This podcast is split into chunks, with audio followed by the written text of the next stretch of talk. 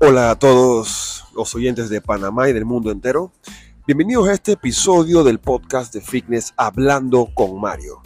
Hoy hablaremos sobre un tema que a menudo es un obstáculo para muchos de nosotros y es la motivación y el bienestar que te ofrece la vida saludable, el entrenamiento, mantenerte activo.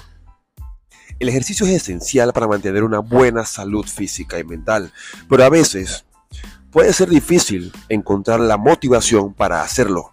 En este episodio hablaré sobre algunas estrategias que puedes, que puedes usar o que te pueden ayudar a superar este obstáculo y encontrar la motivación para hacer ejercicio de forma regular. En primer lugar, es importante establecer objetivos realistas y alcanzables. Si tienes una meta clara y específica, tendrás una razón concreta para hacer ejercicio.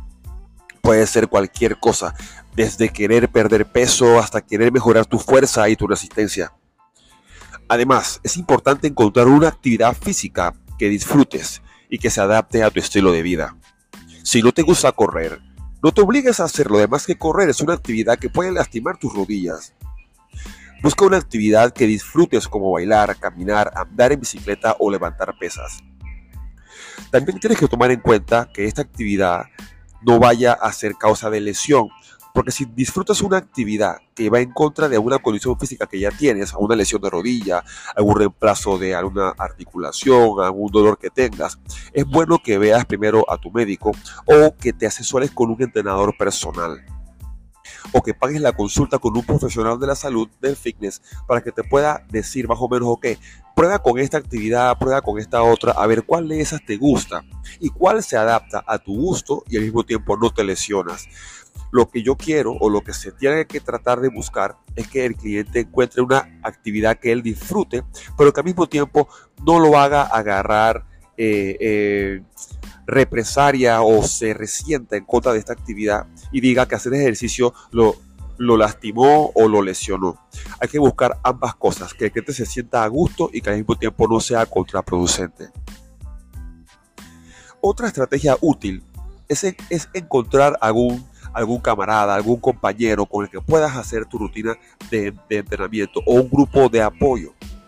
Tener a alguien que te anime y te mantenga motivado puede hacer una gran diferencia. Y ahí es donde entra el entrenador personal.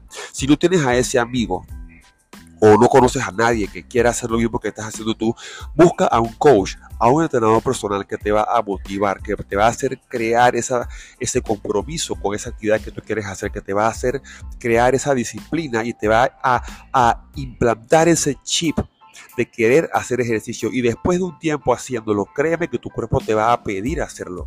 Al principio posiblemente no te guste, te sea algo, eh, te sea algo tedioso sacar tiempo para sufrir en cierta forma o para sudar.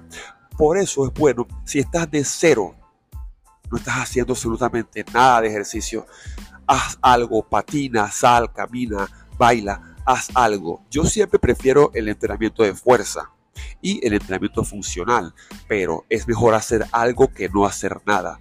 Recuerda que tu cuerpo está diseñado para estar en movimiento constantemente y la vida que las personas llevan ahora es tan sedentaria de la casa al trabajo, del trabajo a la casa no usan las escaleras, se estacionan al frente de su, trabajo, usan el elevador, una vida muy sedentaria y esto trae enfermedades debido a la, inactividad física y al sedentarismo. Así que cualquier actividad que tú hagas que te divierta, y que al mismo tiempo te traiga salud, siempre va a ser mejor que nada. Pero obviamente siempre van a haber ciertas actividades físicas que van a ser mucho mejores para ti. Y como te dije anteriormente, el entrenamiento de fuerza y el entrenamiento funcional asesorado por un profesional siempre va a ser mejor. Y por último, es importante celebrar tus logros, incluso los más pequeños. Cada vez que alcances un objetivo, toma tu tiempo para reconocer tu logro y sentirte orgulloso de ti mismo. Eso te va a ayudar a mantener la motivación a largo plazo y te recordará que tu esfuerzo vale la pena. Recuerda que el ejercicio es una inversión en ti y en tu salud.